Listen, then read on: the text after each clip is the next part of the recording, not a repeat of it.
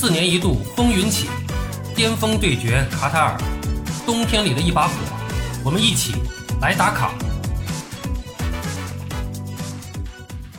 朋友们好，我是巴多。昨天晚上到今天凌晨，又是四场比赛打完了，咱们来梳理一下昨夜的这四场比赛。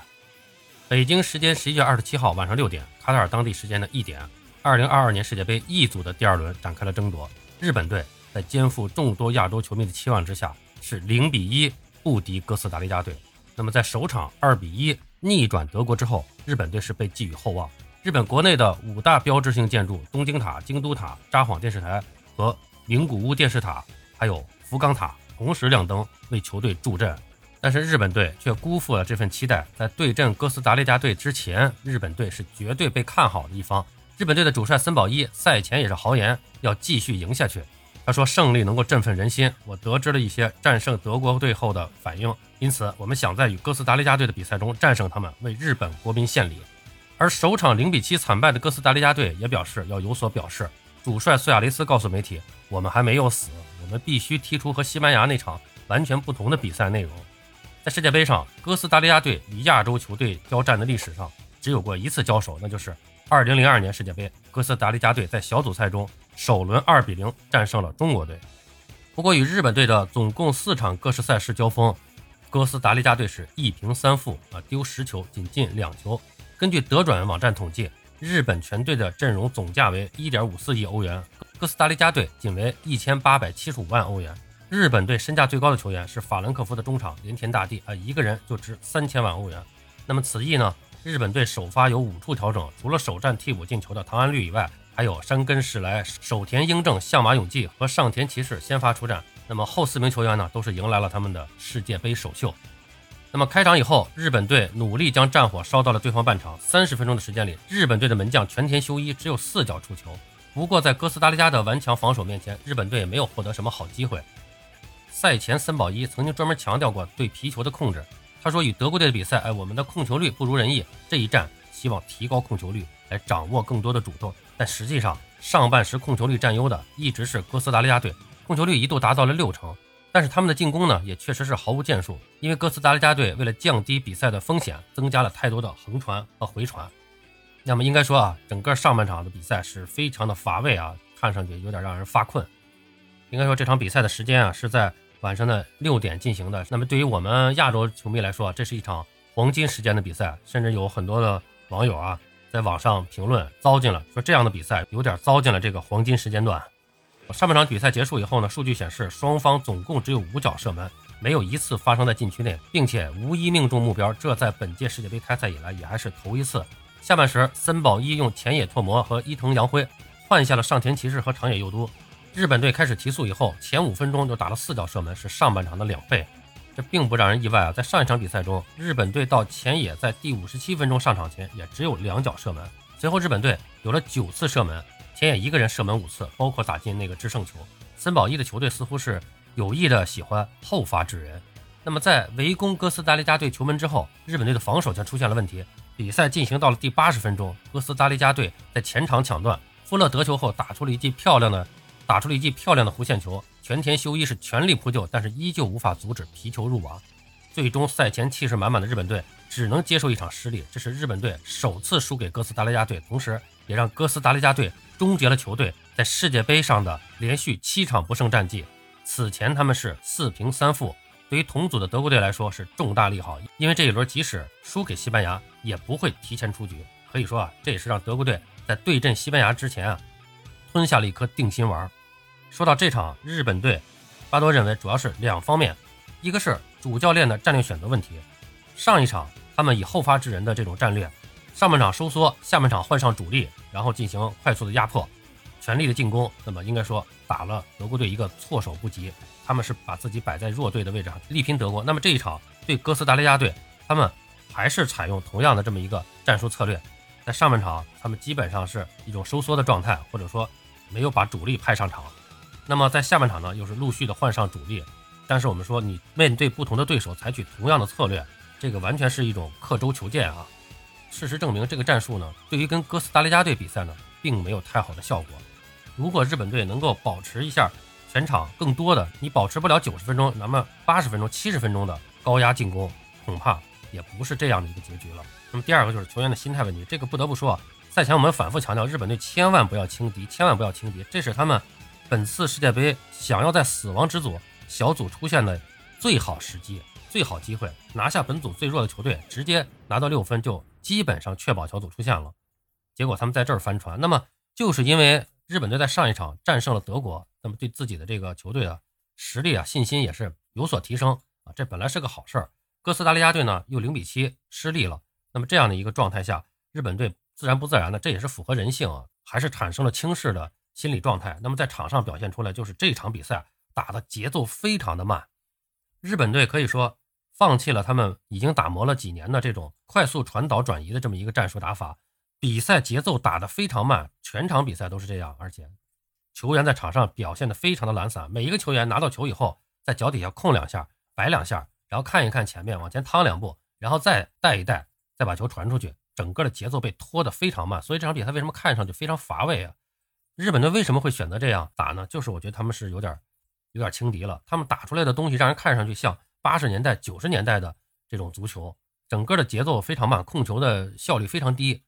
但是呢，一直到八十分钟，日本队都没有着急，他这个强度始终没提上来，就是一种过度的自信和对对手的轻视。他觉得我们坚持我们这种低节奏的这种传导，总能找到机会啊。后面还有十多分钟，我怎么着找到一个机会，至少也打个一比零，对自己的信心非常爆棚，所以没有采取像对德国队下半场那样强势的那种高位逼抢、压迫、快速的突击，没有了。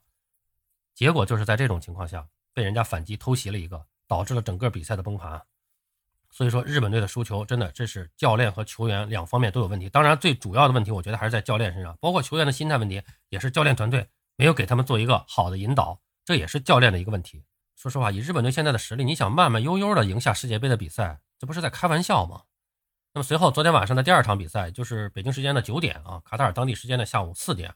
，F 组的第二轮展开了争夺，是 FIFA 世界排名第一的比利时队对阵世界排名第二十二的非洲劲旅摩洛哥队。比利时队是上届世界杯的四强，在四分之一决赛中是二比一淘汰了夺冠大热门巴西队晋级的四强啊。本场比赛打到了第七十二分钟的时候，摩洛哥队的萨比里是任意球直接破门，帮助摩洛哥队是取得了领先。那么这也是本届世界杯打到现在为止第一个任意球直接破门。第九十分钟，切尔西球员齐耶赫是助攻阿布哈拉勒锁定胜局，最终摩洛哥队也算是爆了一个冷门吧，二比零击败了欧洲红魔比利时队。那么比利时队可以说是。群星云集啊，队内拥有德布劳内啊、库尔图瓦、阿扎尔、卢卡库等多名世界级巨星。那么摩洛哥方面呢，除了哈基米和和齐耶赫之外呢，其他的球员应该说名气都不大。但是足球就是这样，以弱胜强的例子，在本届世界杯上已经不算什么新鲜事儿了。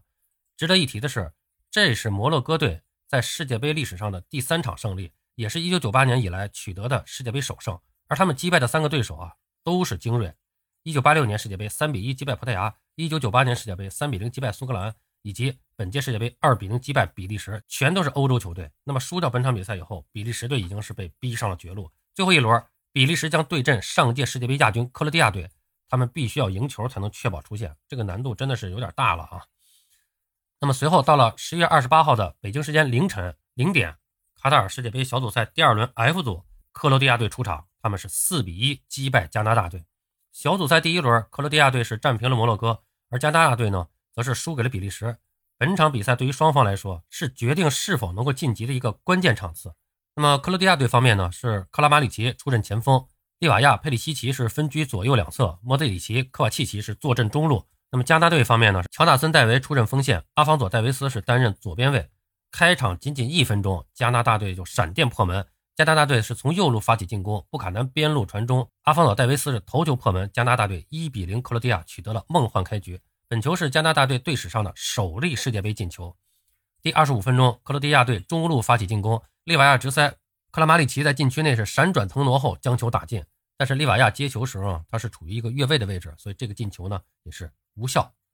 第三十四分钟，克罗地亚是继续从中路发起进攻，科瓦契奇直塞，利瓦亚接球后射门被博扬扑出。两分钟以后，科瓦契奇分边给佩里西奇，佩里西奇是顺势传给前插的克拉马里奇，后者顺势小角度射门，克罗地亚是一比一扳平比分。扳平比分以后呢，克罗地亚队是乘胜追击。第四十三分钟，克罗地亚队从边路发动进攻，尤拉诺维奇是中路穿裆传球分给了利瓦纳，利瓦纳接球调整后直接攻门，克罗地亚是二比一加拿大将比分反超。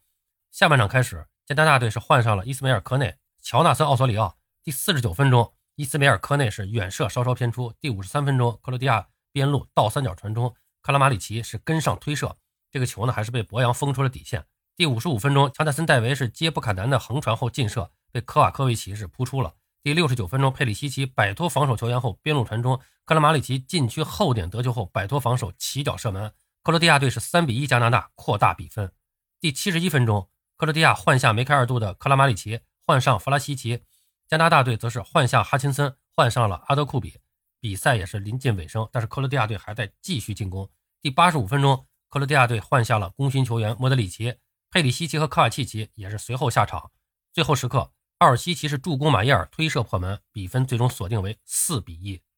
那么本轮战罢，克罗地亚、摩洛哥是积四分，比利时是三分，加拿大队零分，已经提前出局了。那么最后一轮，克罗地亚队将对阵比利时，不败就可以小组出线。摩洛哥队则要面对加拿大队的挑战。那么这场比赛中，佩里西奇也是创造了奇迹，他送出两次助攻。从2014年世界杯开始，佩里西奇已经连续五届大赛为国家队送出助攻，创造了队史纪录。同时，佩里西奇还成为克罗地亚队史上第一位在世界杯加欧洲杯中单场两次助攻的球员。2012年欧洲杯至今，佩里西奇在世界大赛层面是直接参与16球，同期欧洲球员里仅仅次于21球的 C 罗。克罗地亚的一场大胜啊，让这个加拿大队呢提前出局，同时也是缔造了一个新的死亡之组。因为在接下来的 F 组最后一场，剩余的三支球队都有晋级出线的机会。目前克罗地亚队是四分加三个净胜球，摩洛哥队是四分加两个净胜球，比利时队是三分负一个净胜球。那么第三轮，克罗地亚队对阵比利时，摩洛哥队将死磕加拿大。那么到了北京时间十一月二十八号凌晨三点，卡塔尔世界杯小组赛。迎来了最引人瞩目的一场对决，西班牙队大战德国，这是公认的死亡之组，也是小组赛中唯一的两个前世界冠军之间的较量。西班牙队的世界排名高居第七，德国队其实也不差啊，排名第十一。那么虽然两支球队的世界排名比较相近，也都问鼎过大力神杯，但是首轮的比赛可以说是天壤之别。面对无力还击的哥斯达黎加，西班牙是砍瓜切菜，七比零狂胜对手，顺便呢还创造了控球率百分之八十一点九的世界杯纪录。德国队首轮是对阵日本队，领先后德意志战车开始放松，吕迪格的高抬腿跑步回防尽显傲慢。下半场比赛短短五分钟内，让日本队是连下两城，二比一完成大逆转，把人高马大的德国队是推到了悬崖边上。那么客观的来说啊，这支德国队中前场的创造力呢，相对于以前的德国队稍微有那么一点点弱啊，尤其是锋线，他们的能力呢也是差强人意。虽然说总身价德国队是高达八点四亿，领先于西班牙的七点四亿。在过去的十九年，两队交锋七次，德国队仅仅在二零一四年的友谊赛中赢过一场。自从一九九八年欧洲杯以来，德国队就没有在正式比赛中战胜过西班牙。开场之后，西班牙队是大兵压境，占据了场上的主动。